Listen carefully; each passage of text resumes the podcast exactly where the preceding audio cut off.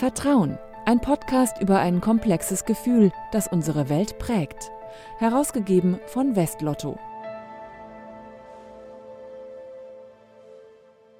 Herzlich willkommen beim Vertrauen-Podcast. Ich bin Philipp Eins.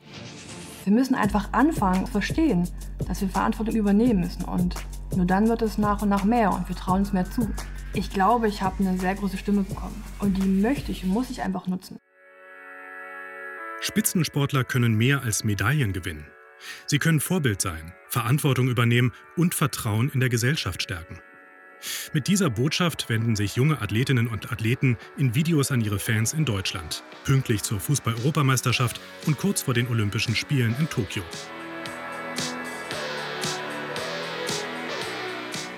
Germany United, so lautet der Name der Kampagne. Was sich dahinter verbirgt? Das fragen wir Thomas Berlemann, Vorsitzender der Stiftung Deutsche Sporthilfe. Er ist uns online zugeschaltet. Hallo, Herr Berlemann. Ja, hallo, schönen guten Tag und danke, dass ich hier sein darf. Ja, sehr gern. Herr Berlemann, die Deutsche Sporthilfe, die ist ja Träger dieser Kampagne Germany United und da gibt es auch viele Unterstützer, zum Beispiel Firmen wie SAP, die Telekom oder auch Westlotto. Was wollen Sie mit dieser Kampagne erreichen? Wir wollen ähm, mit der Kampagne und unseren Athletinnen und Athleten, die ja Vorbilder in der Gesellschaft sind, die für Leistung, für Fairplay und für Miteinander stehen, Deutschland inspirieren. Wir alle gemeinsam haben eine ziemlich harte Zeit hinter uns äh, mit anderthalb Jahren Pandemie die sich glücklicherweise... Pandemie, Lockdown auch wahrscheinlich. Ja, genau. ganz genau. Die entspannt sich jetzt ein bisschen und jetzt ist der Moment, wo natürlich der Sport wieder losgeht. Wir freuen uns hoffentlich über gute Fußballspiele in den nächsten Wochen und natürlich Olympische Spiele und Paralympische Spiele stehen vor uns. Und jetzt ist der Zeitpunkt, wo wir sagen, die Athleten sind Vorbilder und wir wollen in die Gesellschaft strahlen. Sie kommen jetzt in den Mittelpunkt, ins Rampenlicht in den nächsten Wochen und weil sie Vorbilder sind und Vertrauen stiften mit dem, was sie tun, haben wir unsere Athleten und Athleten entsprechend positioniert. Sie sagen gerade, die Athleten sind Vorbilder. Nun ist Sport ja aber mit ganz verschiedenen Bildern verbunden. Äh, immer auch mit Ehrgeiz, mit Disziplin, mit Durchsetzungskraft. Welches Bild wollen Sie zeichnen? Also die Werte der Sporthilfe und das ist auch das, wofür unsere Athletinnen und Athleten stehen, sind, äh, wie eben schon mal erwähnt, Leistung, Fairplay und Miteinander. Ich glaube, dass das äh, natürlich Grundtugenden sind, die in Deutschland auch natürlich äh, weit verbreitet sind und vorherrschen. Und die stellen wir in den Vordergrund. Und ähm, indem wir das tun, wollen wir einen Beitrag leisten, um Deutschland zu inspirieren, damit wir aus dieser Pandemie gemeinsam herauskommen, dass wir Vertrauen zueinander finden. Wir waren ja alle sehr distanziert in den letzten ähm, äh, anderthalb Jahren voneinander. Ich glaube, jetzt ist die Zeit, wo wir schrittweise wieder zueinander finden können, Vertrauen haben können, denn für uns in Deutschland wie auch in Europa liegen zehn Jahre der Transformation vor uns. Dass äh, Dinge nicht so bleiben, wie sie sind, wie sie vor der Pandemie waren, ist uns allen klar. Dafür braucht es Vertrauen, dafür braucht es eben die Leistung, die Bereitschaft, die Athleten haben, Leistung zu erbringen, das Miteinander und das eben mit fairen Rahmenbedingungen. Ja, nun ist ja gerade Vertrauen ähm, mit so etwas verbunden wie äh, mit Kooperation, Fairplay, wie Sie gerade sagten, mhm. und weniger mit Durchsetzungskraft und Disziplin, oder? Ich glaube, die, die Eigenschaften, die spielen zusammen. Ähm, nur mit Vertrauen kommt man auch nicht weiter. Man braucht natürlich eine gewisse Disziplin, auch insbesondere in Teams oder auch mit sich selber, um sich weiterzuentwickeln. Und ich glaube, darum geht's. Athleten und Athletinnen streben ja immer nach besseren Leistungen. Die wollen höher, schneller oder weiter ähm, sein als ihre Wettbewerber. Und dazu braucht man eine gewisse Disziplin und eine gewisse Leistungsbereitschaft und Leistungsfähigkeit. Und das gepaart aber immer mit dem Vertrauen in seine Teamkollegen bei Teamsportarten oder auch das Vertrauen in faire Wettbewerber. Stichwort Doping ist natürlich, äh, sind wichtige Themen und ein hohes Gut, um Sportler und Sportlerinnen erfolgreich zu machen und in diesem Umfeld äh, sich entwickeln zu lassen. Kommen wir zurück auf Ihre Kampagne Germany United. Sie schalten ja Spots mit jungen Athletinnen und Athleten im Fernsehen, aber auch auf YouTube. Da auf YouTube werden die Spots noch etwas zurückhaltend geklickt. Wen genau wollen Sie denn ansprechen damit? Im Prinzip wollen wir uns alle Deutsche ansprechen damit, weil ich glaube, dass die Werte ähm, und die Vorbilder, die Athleten, die gelten für uns alle, die können wir alle uns zu eigen machen.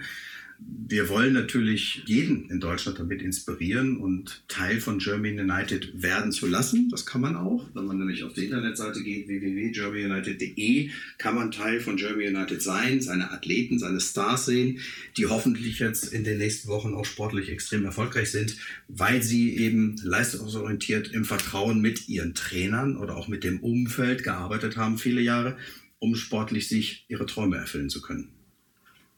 Das sind jetzt vor allem Online-Formate, über die wir sprechen. Sind auch andere Formate geplant, also sozusagen Live, Real-Live-Formate? Also die äh, Werbemittel, die Spots, die sind nicht nur bei YouTube, sondern die laufen auch im Fernsehen beispielsweise. Ähm, wir haben ja eine große ähm, Pressekonferenz gemacht mit Malaika Mihambo, mit Franzi von Almsig und mit Tim Höttges Anfang letzte Woche in Berlin. Das war ein Live-Event. Wir sind natürlich noch ein bisschen vorsichtig mit Live-Events. Wir werden circa acht Wochen die Kampagne äh, sehen. Äh, die Aufmerksamkeit wird steigen. Ähm, wir werden auch in Out-of-Home-Medien äh, sichtbar sein und die Werte transportieren, die Kampagne, den Namen transportieren. Wir werden sehen, in Abhängigkeit der Pandemielage, wie auch dann persönlichere Formate möglich sein werden. Da sind wir noch in Überlegung. Franziska von Almsig hatten Sie gerade angesprochen, die Schwimmweltmeisterin. Sie haben sonst noch andere äh, ja, prominente Fürsprecher für Ihre Kampagne. Das ist der Fußballtrainer Jürgen Klopp zum Beispiel, der Basketballer Dirk Nowitzki. Wie unterstützen diese Promis Ihre Kampagne letztendlich? Ja, absolut. Wir sind auch sehr dankbar natürlich für die Unterstützung ähm, von diesen prominenten Sportlern.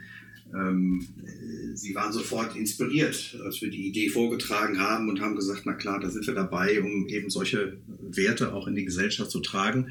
Das tun sie auf unterschiedlichste Art und Weise. Also sie sind zum einen natürlich auf unserem Hauptmotiv, was jetzt überall in Deutschland sichtbar ist, online, offline ähm, abgebildet. Äh, gleichermaßen haben sie Hörfunkspots für uns aufgenommen, die auch äh, jetzt in Deutschland im Hörfunk zunehmend ähm, zu genießen sind. Und gleichzeitig gibt es auch kleine Fernsehtrailer, äh, wo aufgerufen wird, äh, eben die Kampagne zu unterstützen, äh, selber sagend, ich bin Teil dessen. Denn ein Dirk Nowitzki ist natürlich auch von der Sporthilfe vor vielen Jahren mal gefördert worden. Insofern noch ein großes Thema der Dankbarkeit, Verbundenheit vorhanden. Und das ist natürlich großartig, wenn solche ja, Ikonen des Sports uns entsprechend unterstützen und die Visibilität ähm, helfen zu erhöhen. Sprechen wir mal über Verantwortung und sprechen wir über Vertrauen. Sie hatten ja gerade schon Vertrauen erwähnt, dass es eben im Sport äh, Athletinnen und Athleten auch einfach viel Vertrauen genießen können. Wenn wir jetzt über Fußballnationalspieler sprechen oder junge Athletinnen, das sind ja für viele Menschen auch Vorbilder. Also Spitzensportler können absolute Vorbilder sein. Welche Verantwortung tragen sie dadurch in der Gesellschaft? Ja, ich denke, dass sie ein großes Maß von Verantwortung haben. Ähm, wir alle haben Kinder und die Kinder schauen natürlich zu solchen ja, Persönlichkeiten, Leistungsträgern, äh, auch Prominenten auf. Und ähm, äh, Vorbildern ahmt man nach. Insofern äh, dieses Verhalten, diese, diese Strahlkraft, die die genannten Sportlerinnen und Sportler haben, die wirkt natürlich auf unseren Nachwuchs. Äh, sie wollen nacheifern. Und wenn ich leistungsbereit bin als Fußballer, als Leichtathlet oder als Schwimmer, dann sind das Vorbilder, die inspirieren und äh, anregen, Gleiches zu tun, Gleiches zu erreichen. Und insofern ist der Stellenwert, was das Thema Vorbild angeht, gerade mit diesen Werten enorm hoch. Das kann ja auch was machen mit den Athletinnen und Athleten, ja. Also, dass man großes Vertrauen in sie setzt, kann ja vielleicht auch so eine Art Druck aufbauen, oder? Also das stimmt. Ähm, also gerade, sag mal, Hochleistungssportler haben auch immer ähm, eine gewisse Erwartung an sie selbst. Ähm, deswegen sind sie so weit gekommen äh, in ihrem Sportlerleben. Aber ich glaube, es ist eine Frage von Balance. Äh, darauf wird natürlich äh, ein Hochleistungssportler auch entsprechend vorbereitet. Er kann sich vorbereiten lassen und kann Unterstützung bekommen um einerseits den Druck so zu verspüren, dass es immer noch stimulierend ist und leistungsanregend und nicht belastend ist. Auf der anderen Seite brauchen die natürlich auch einen gewissen Nervenkitzel, wenn sie in den Wettkampf gehen. Da wird Adrenalin ausgeschüttet, da wird Hochleistung natürlich erwartet und gefordert. Und das ist ja eben auch Teil äh, dieses Vorbildseins. Also von daher glaube ich, die Balance ist wichtig. Und äh, wenn die gegeben ist, äh, entwickelt man als äh, Sportler, als prominenter Sportler auch die nötige Strahlkraft in die Gesellschaft. Nun denke ich mir so ein bisschen, naja, also als äh, eigentlich ist in unserer Gesellschaft ja so ein Leistungsdruck allgegenwärtig. Also In der Schule muss man gute Leistungen bringen, man muss gute Noten schreiben. Äh, auch auf Social Media muss man im Prinzip eine gute Performance abliefern, wenn man möglichst viele Likes haben will. Und auch Leistungssport, das verbindet man ja mit einem Stück, wie Sie es auch gerade sagen, mit Leistungsdruck. Wie viel Leistung ist tatsächlich vorbildlich und wann ist es zu viel? Ich glaube, dass da ähm, ein generelles Maß schwer zu artikulieren ist. Ich glaube, dass äh, das Thema Leistung ist sehr individuell, weil es mit den Fähigkeiten, Fertigkeiten und auch der Leistungsbereitschaft natürlich eines jeden Menschen zusammenhängt. Jeder hat Talente, die unterschiedlich entwickelt sind, die unterschiedlich gefördert wurden. Und ähm, wenn ich entdecke, dass ich äh, tolles Talent im Thema Weitsprung habe, dann forciere ich natürlich meine Aktivitäten, bin leistungswillig, leistungsbereit und werde irgendwann mal Weltmeister oder Olympiasieger oder Siegerin. Ähm, andere gehen nicht diesen Weg. Andere Menschen haben andere Talente, die in ganz anderen Feldern liegen. Ähm, davon bin ich überzeugt. Es ist eine Frage der Entwicklung und am Ende des Tages natürlich auch der Balance äh, von Leistungsfähigkeit, Leistungsbereitschaft. Und wenn man diese Potenziale, jeder für sich entwickelt, dann ist man, glaube ich, ähm, gut beraten, in seinem Leben sich richtig äh, zu positionieren. Aber auch Vorbilder im Sport könnten ja zum Beispiel sagen, naja, Leistung ist zwar gut und schön, aber nicht alles dabei sein ist auch nicht schlecht. Also das ist so ein bisschen diese Balance, die ich meine, von der ich mhm. spreche. Ja, das stimmt. Ähm, auch das Motto gerade jetzt für die vor uns liegenden Olympischen Spielen äh, ist und war ja häufig dabei sein ist alles, weil das einfach eine Erfahrung ist, die Teilnehmer fürs Leben prägt, ähm, aufgrund dieser besonderen Ereignisse und Erlebnisse, die man dort hat. Natürlich ist das ein Ziel, aber ich kenne äh, viele Athleten, die sagen, ja natürlich, das ist mein Ziel, da möchte ich hin, aber wenn ich schon mal da bin, dann möchte ich auch was gewinnen. Ähm, nicht jeder ähm, wird dann am Ende des Tages mit einer Medaille nach Hause fahren, aber ich glaube, das äh, liegt den Athleten im Blut und in ihrer DNA, dass wenn sie schon teilnehmen, auch was gewinnen wollen, ähm, was ich nachvollziehbar finde. Ähm, insofern ist es, wie gesagt, eine Frage der Balance und des eigenen Erwartungsmanagements. Wenn wir über Vertrauen in den Spitzensport sprechen, da kommen wir an einem Thema nicht ganz vorbei. Sie hatten schon genannt, das ist das Thema Doping. Also die Skandale der vergangenen Jahre, die haben ja womöglich auch das Vertrauen in Sportlerinnen und Sportler zumindest bei manchem so ein bisschen erschüttert. Wie kann das wieder gut gemacht werden? Ähm, ich glaube, durch viel Aufklärung. Äh, das ist der Schlüssel und Ehrlichkeit an der Stelle. Ich glaube, dass äh, diejenigen, die nehmen das Thema Doping ähm, benutzt haben, um äh, Leistungen zu erbringen, ähm, die sie ohne diese Mittel nicht erbracht hätten, ähm, dass das aufgeklärt werden muss. Und ich bin der Überzeugung, dass diese äh, sogenannten Sportler auch ganz klar sanktioniert werden müssen. Äh, das geht gar nicht anders. Ähm, das ist natürlich immer ein Rennen von Methoden und Analysefertigkeiten, ähm, weil leider ähm, vor dem Hintergrund des Drucks, den Sie auch angesprochen haben, eben offenbar die Bereitschaft weiterhin da ist, mit Doping überragende Leistungen zu erbringen. Aber ich glaube, wir müssen uns da als Athleten und äh, Athletinnen, als Sportler und auch als Zuschauer immer wieder die Werte vor Augen führen, für die der Sport steht. Und äh, beim Thema Fairness, glaube ich, äh, sind wir alle einer Meinung, dass das Thema Doping da nicht reinfällt und dass das äh, geächtet werden muss und deutlich sanktioniert werden muss.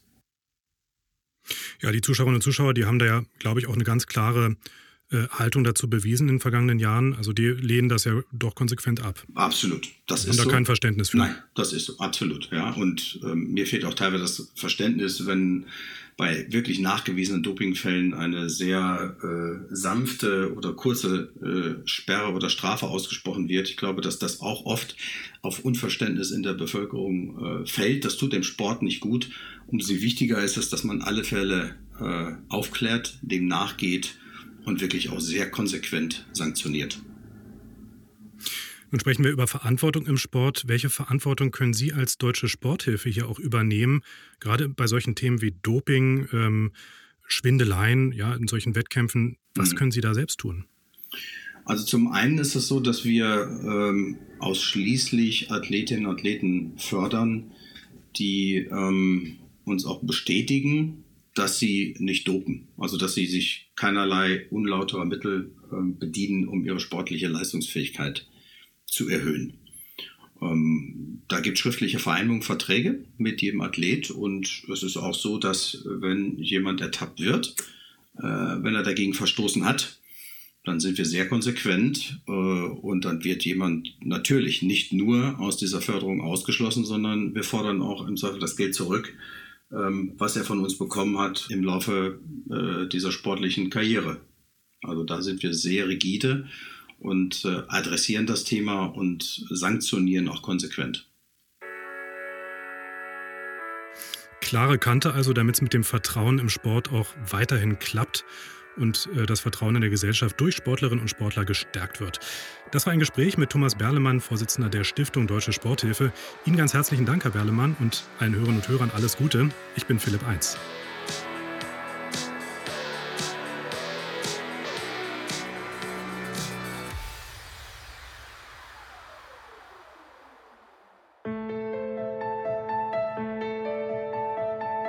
Vertrauen, der Podcast zum Blog von Westlotto. Mehr dazu unter www.vertrauen.blog.